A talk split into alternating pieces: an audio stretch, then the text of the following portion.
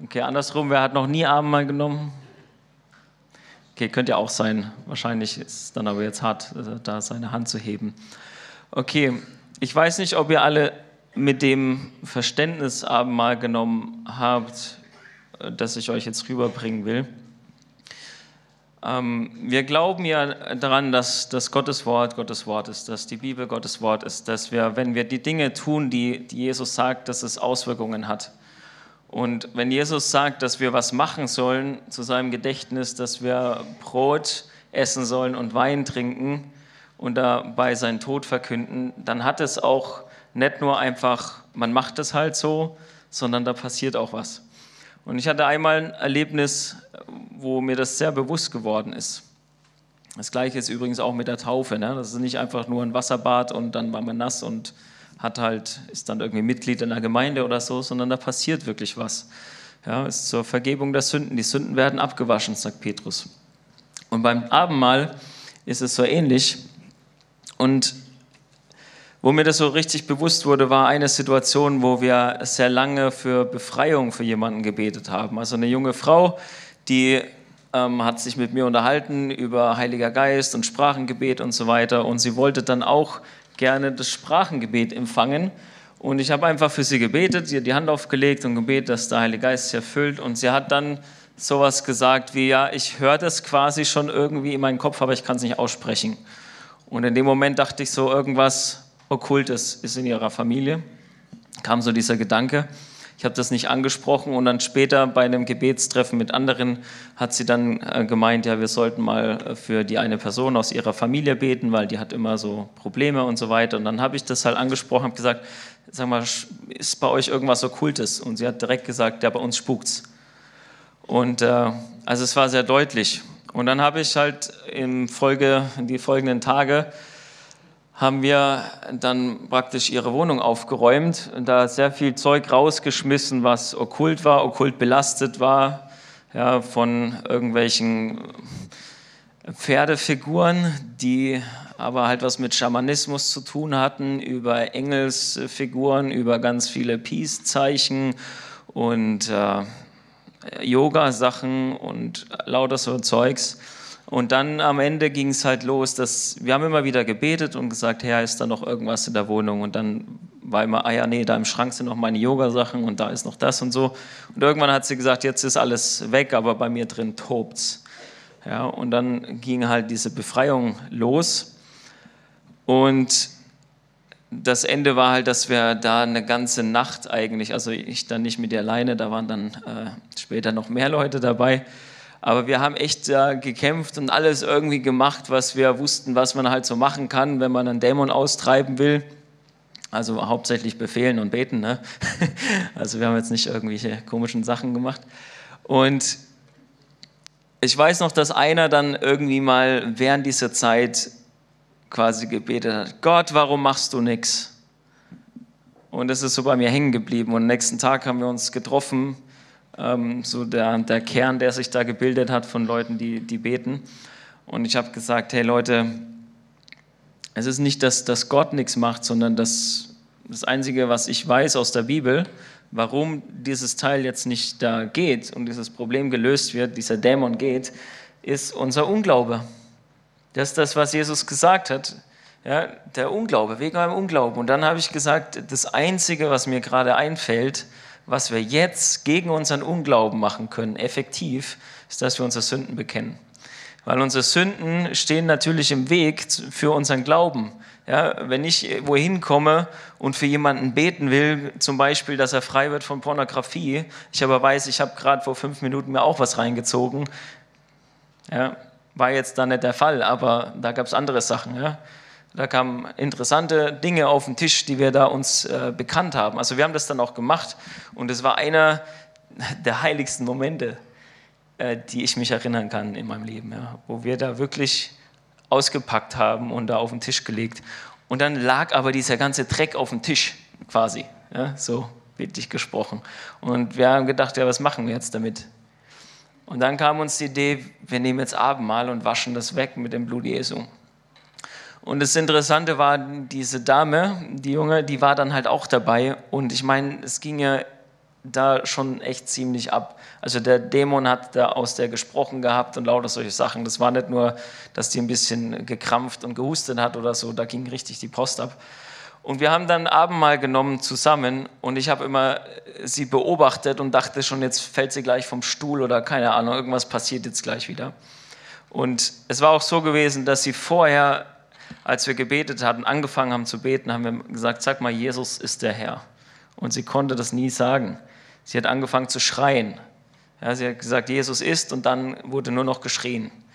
Und ganz am Ende von unserer Befreiungssession sozusagen konnte sie dann das so ein bisschen ganz leise vor sich hin wimmern sozusagen. Ja, also es war nicht ein, so ein Bekenntnis, das mich krass überzeugt hat, sondern es war halt so gerade so irgendwie durch.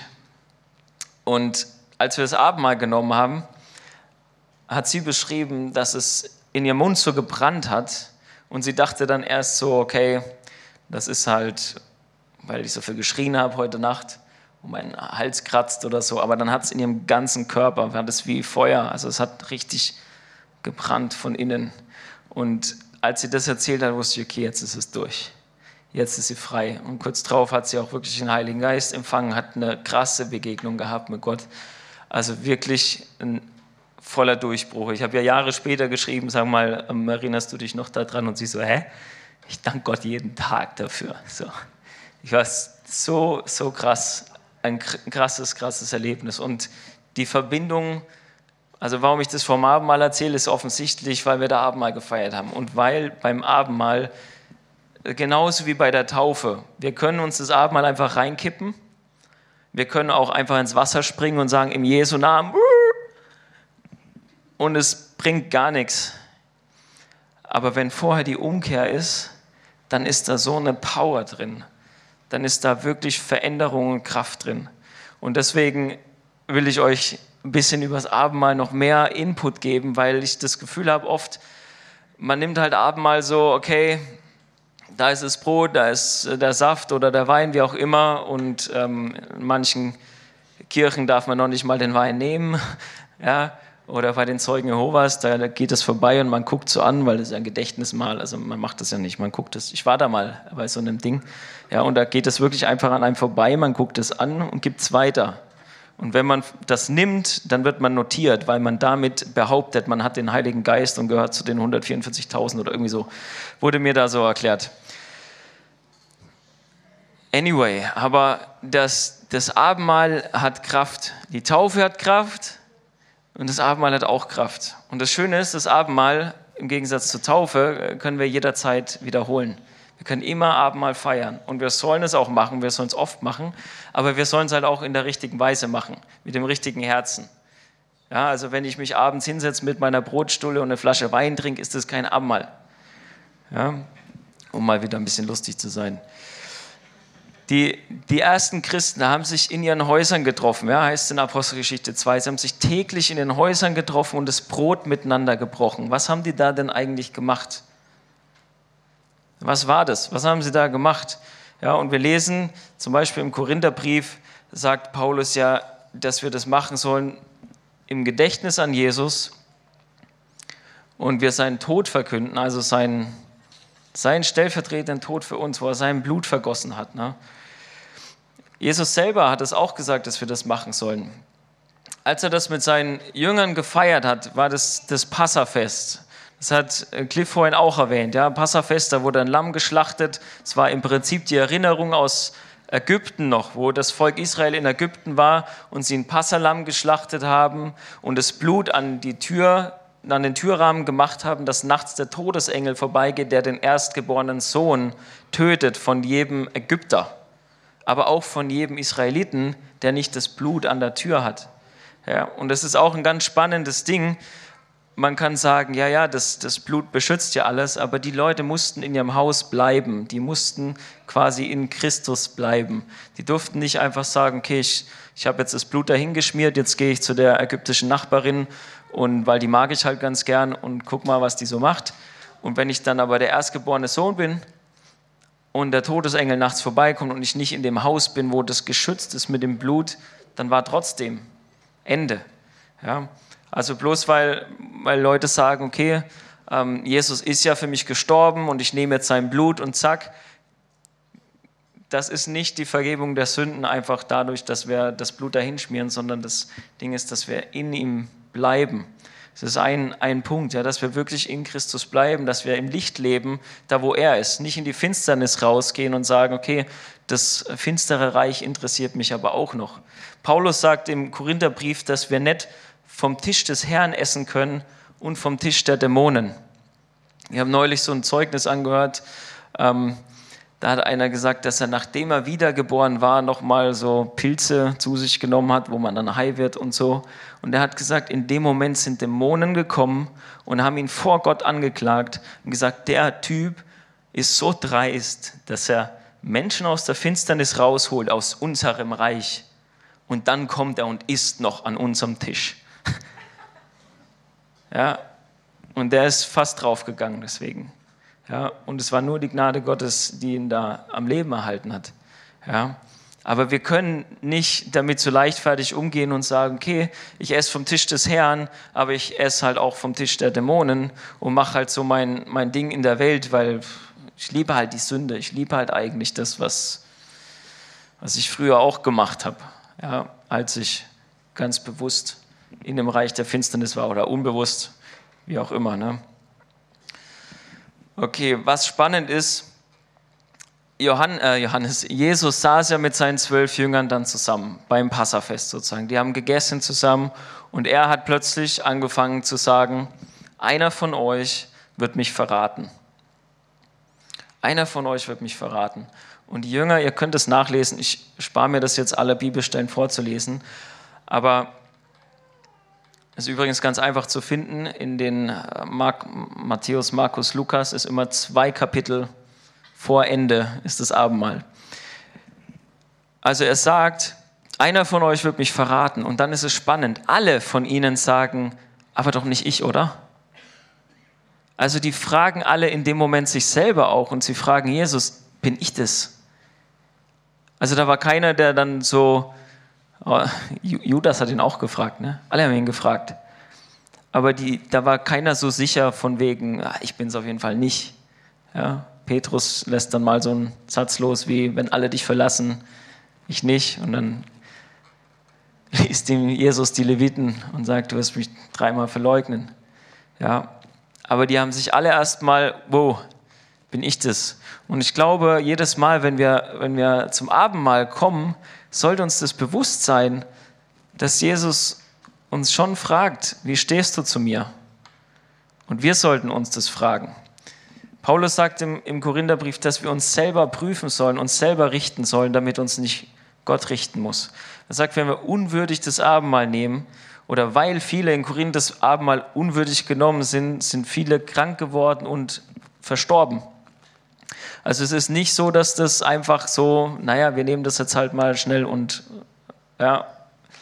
Und es ist ich finde es total schwierig, eigentlich darüber zu reden, weil es einerseits ein total freudiges Fest ist, ja, weil es ist ja ein Hochzeitsfest, kommen wir noch dazu, ja, und, und die Erlösung im Blut Jesu und gleichzeitig ist es aber sowas, wo wir echt Ehrfurcht haben müssen. Und das ist aber eigentlich immer so. Die Ehrfurcht und die Freude und die Liebe zu Gott, das gehört so zusammen. Wenn wir nicht Gott fürchten, dann lieben wir ihn auch nicht. Ja, wenn wir nur so tun, als ja, Gott ist halt mein Kuschelpapa, aber ich habe keine Angst und, und ich hasse nicht die Sünde, so wie er das tut, dann liebe ich Gott auch eigentlich nicht so, wie, wie es sein sollte.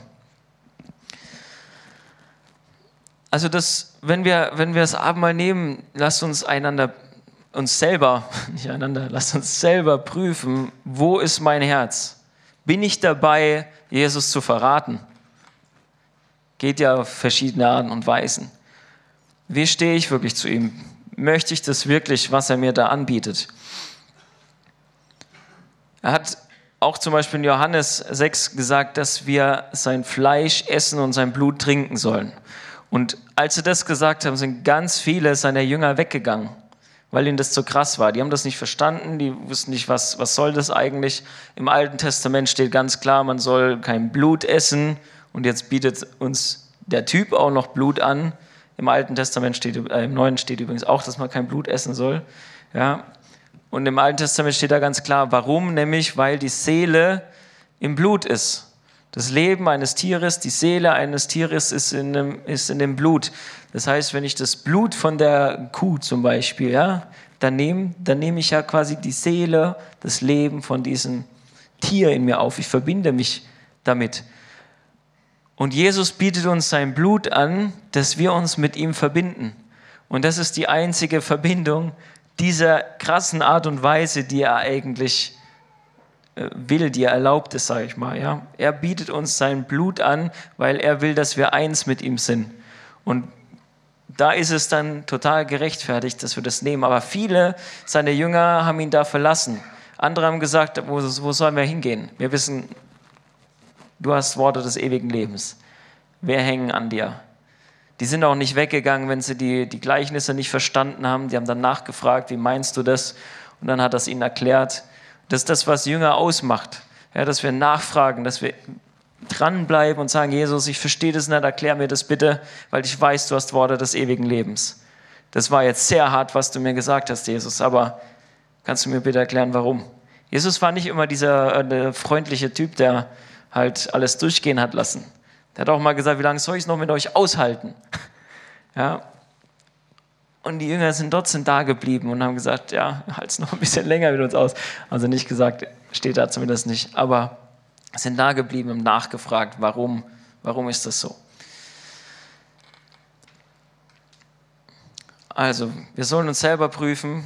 Paulus sagt auch in dem Kontext bei den Korinthern, dass wir den Leib achten sollen und dass das eigentlich der Grund ist, warum viele eben krank sind und gestorben sind.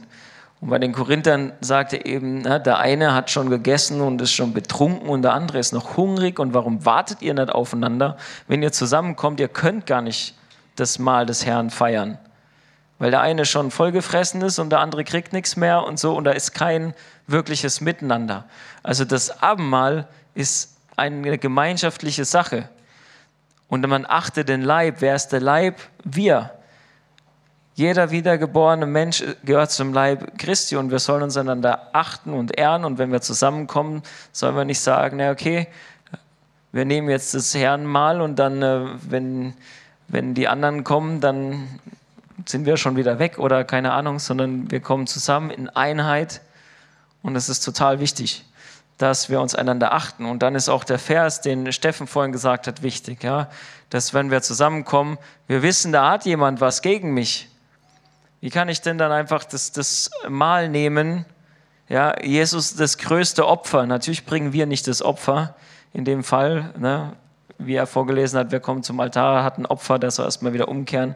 In dem Fall bringen wir kein Opfer, sondern Jesus bringt das Opfer für uns. Er hat sich ja geopfert. Aber trotzdem, wir kommen quasi zu seinem Altar, wo er sich selber hingegeben hat und gedenken dem. Sollten wir da nicht auch umkehren und sagen, okay, ich habe immer noch Stress mit der und der Person, ich weiß, die hat was gegen mich, ich muss das jetzt klären. Und ich sage es euch ganz ehrlich, immer wenn ich über Abendmahl lehre und mir das wirklich bewusst mache, kriege ich äh, fast schon Angst davor. Und gleichzeitig weiß ich, es ist so, so gut und so heilsam und so wichtig, weil es mich in die Umkehr reintreibt und mir klar macht, zum Beispiel das, das vorhin, was ich geschrieben habe. Ich habe das vor Wochen vor mich hingeschoben.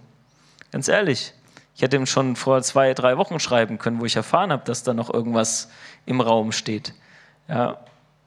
Aber ich will, wenn ich, wenn ich das hier mache, ich will ein reines Herz vor Gott haben und vor den Geschwistern.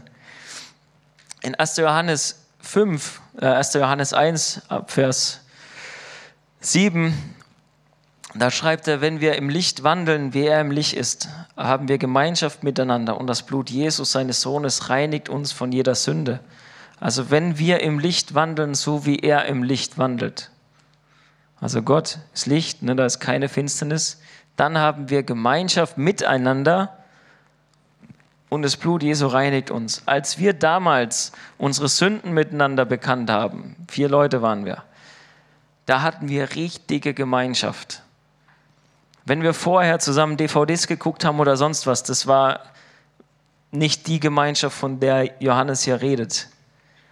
Das ist keine Gemeinschaft im biblischen Sinn, sondern Gemeinschaft ist da, wo wir im Licht leben, wo wir wirklich unsere Sachen auspacken, das bekennen, das Licht reinkommt und dann reinigt das Blut Jesu. Aber das, was im Verborgenen bleibt, wo wir sagen, nee, das ist mein kleines Geheimnis, das verstecke ich, da kommt es nicht ran.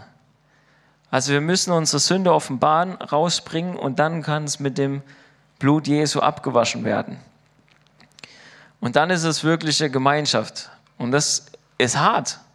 Das ist nicht das, was man äh, mal so schnell jeden Tag mit jedem irgendwie teilt. Deswegen heißt es auch die Gemeinschaft der Heiligen. Weil wir heilig sind und wir heilig sein wollen und weil wir danach streben, wirklich Gottes Willen zu tun. Und nur mit solchen Leuten kann man das dann auch machen. Wenn ich wirklich Jesus nachfolgen will, dann kann ich ein wirkliches Abendmahl feiern. Mit den anderen kann ich eine Brotzeit essen. Ja. Aber das ist total wichtig, dass wir miteinander im Licht leben, dass wir den Leib achten. Dann, Paulus sagt zum Beispiel auch, wenn jemand in, in sexueller Unreinheit lebt und sagt, ich bin ein Bruder, Paulus geht so weit, er sagt, du darfst nicht mal mit dem essen. Das heißt, folglich, wenn ich weiß, jemand lebt in Ehebruch und er sagt, ich bin ein Bruder, und er kommt zu mir nach Hause, Paulus sagt, iss nicht mit dem. Noch nicht mal mit ihm am Tisch sitzen und essen. Das ist knallhart. Aber das ist nicht, weil man den Menschen dann ein schlechtes Gewissen machen will oder so, sondern da geht es darum, dass die Menschen begreifen, dass es tatsächlich schlimm ist und dass Gott es nicht, nicht möchte und nicht akzeptiert und nicht, weil's, weil halt Gott ein strafender, böser Gott ist, sondern weil er ein Richtender im Sinne von, er will dich richten, also wiederherstellen, wieder richtig zusammenschrauben, ja, da wo die Schraube locker ist, alles wieder zusammen damit das wieder passt. Aber das klappt nicht, wenn man die Sünde nicht konfrontiert. Ja, und ganz ehrlich, mir fällt es nicht leicht, das heute zu sagen, weil vielleicht weißt du von jemand anders ganz offensichtlich, hey, der nennt sich zwar Bruder, aber eigentlich muss ich den zurechtweisen. Ja. Das ist der andere Part. Das eine ist, ich prüfe mein Herz, ja, und das ist die Hauptverantwortung, dass ich auf mich gucke aber wir können auch nicht einfach sagen, okay, ich gucke halt nur auf mich, alles andere ist mir egal, weil wir sind ein Leib und wenn ein Glied leidet, leiden alle mit. Wenn ein Tumor im Arm ist, ja, dann muss man den behandeln. Dann kann man nicht sagen, ja gut, aber ich bin ja der rechte Arm, ja, bis das zu mir kommt, das dauert ja noch eine Weile. Das wird sich irgendwo ausbreiten, wenn es nicht behandelt wird. Und genauso ist es auch mit uns als Gemeinde, als Leib wenn da Sachen sind wie Bitterkeit und sonst was, das breitet sich aus.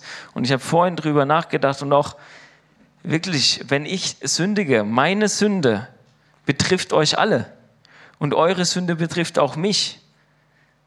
Ihr kommt nicht weiter, weil ich nicht so perfekt bin wie Jesus und ich komme nicht weiter, weil ihr nicht so perfekt seid wie Jesus. Und überall, wo wir die Sünde zulassen, ziehen wir uns gegenseitig runter. Es ist nicht nur, dass wenn ich was falsch mache, dass dann ich nicht weiterkomme, sondern andere Leute um mich herum brauchen ja eigentlich den Heiligen Geist in mir, Jesus in mir, der ihnen dient. Und weil ich in dieser Kacke mich dann befinde, zum Beispiel, kann ich nicht das helfen, was ich helfen sollte und so wachsen wir nicht. Aber Jesus will, dass wir dahin wachsen, dass wir ein vollkommener Mann sind. So wie er, dass wir dahin kommen. Er will, dass wir in diese Herrlichkeit reinkommen. Und das ist nicht einfach nur, weil wir Finger zeigen wollen und sagen, oh, du bist schlechter als ich oder so. Gar nicht. Es geht nicht darum zu sagen, du bist schlechter als ich, bin besser, ich bin schon auf der dritten Heiligungsstufe, du hast auf der zweiten und der da drüben ist auf der sechsten. Oh nee, jetzt muss ich mich niederknien vor dem und die Füße küssen. Nein, es ist kein Wettkampf, sondern wir sind ein Leib und es ist total wichtig. Und diesen Leib müssen wir achten, wenn wir zum Tisch des Herrn kommen. Und wir sollen zum Tisch des Herrn kommen eigentlich täglich und nicht nur ab und zu mal. Und es ist auch nicht nur, dass wenn wir hier Wein und Brot hinstellen, dass wir zum Tisch des Herrn kommen, sondern überhaupt, wenn wir zum Vater kommen, mit ihm Kontakt haben wollen, ja, dann wir wollen was essen von ihm. Wir wollen ihn, Jesus wollen wir essen, sein Fleisch, sein Blut. Und wir müssen uns prüfen und wir sollen in Heiligung leben. Ich weiß, es ist nicht, nicht einfach und mich fordert es selber immer wieder, immer wieder heraus. Laubhüttenfest, hat der Cliff vorhin gesagt, fängt heute Abend an. Davor kommt eigentlich eine lange Zeit von Buße, wo Leute wirklich umgekehrt sind, wo sie sich ihre Sünden bewusst gemacht haben oder bewusst machen haben lassen von Gott, ja, und dann umgekehrt sind, Buße getan haben und dann fing das Fest an. Das Fest, was jetzt eigentlich kommt, ich habe mir sagen lassen, da ist sogar verboten zu fasten. Man muss feiern, ja, weil es da schon rum ist, ja. Jetzt kann es aber sein, dass wir da noch gar nicht sind. Was ist denn dann? Ja. Soll ich jetzt einfach feiern, obwohl ich noch gar nicht über, drüber nachgedacht habe, muss ich vielleicht von was umkehren? Denkt denk da echt drüber nach. Was, wo, wo betrifft mich das? Und was habe ich in meinem Herzen? Mit dem Laubhüttenfest hängt das Abendmahl auch in der Weise zusammen, es ist ja ein, ein Hochzeitsmahl in dem Sinn, also Jesus sagt auch beim Abendmahl, er,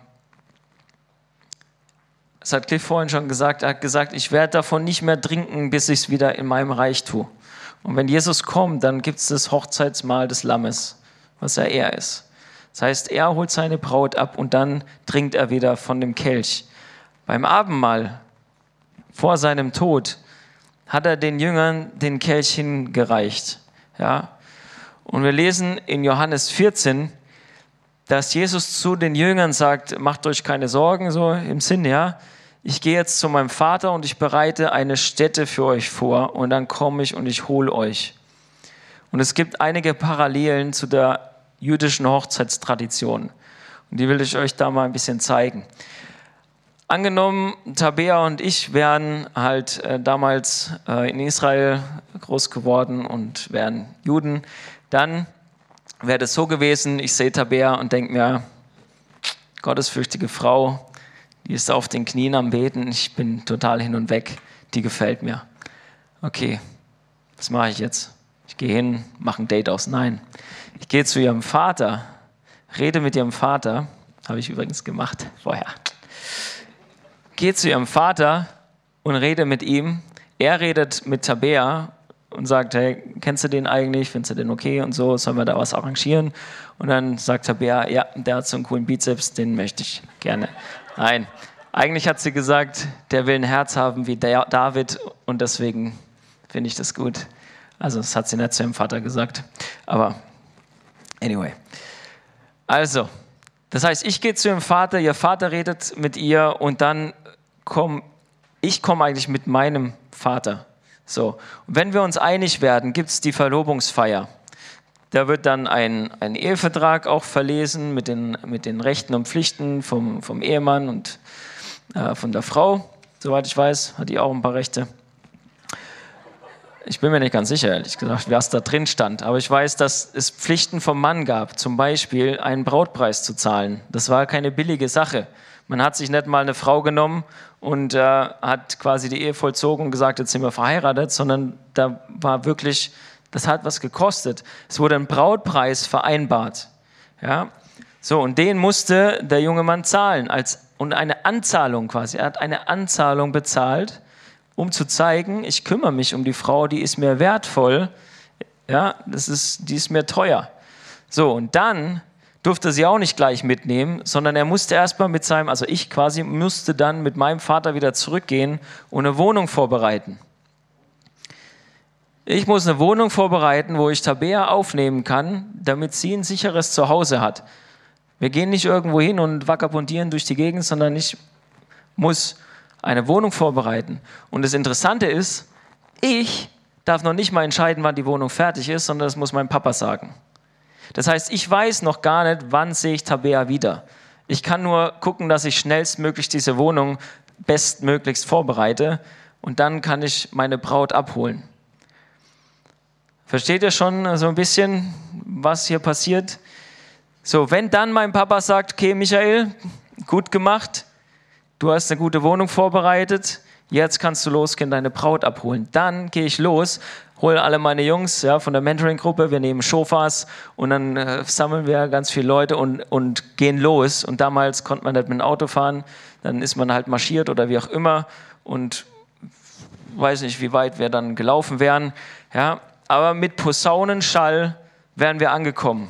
Und die Tabea und die Leute im Dorf, die wissen ja, ne, Tabea wartet auf ihren Bräutigam, die weiß auch nicht, wann er kommt. Die ganze Zeit redet sie davon, von ihrem Michael, der so toll ist und sie wartet auf ihn und sie hat schon ihr Kleid da und sie ist fertig, sich schnell noch zu baden und frisch zu machen, in ihr Kleid zu springen, sich so schön rauszuputzen wie möglich. Jede Nacht hat die diese komische Lampe am Fenster stehen, damit der Michael auch sieht, wo sie wohnt, falls er in der Nacht kommt. Die ist die ganze Zeit bereit und wartet nur drauf, dass der Michael kommt. Alle wissen das.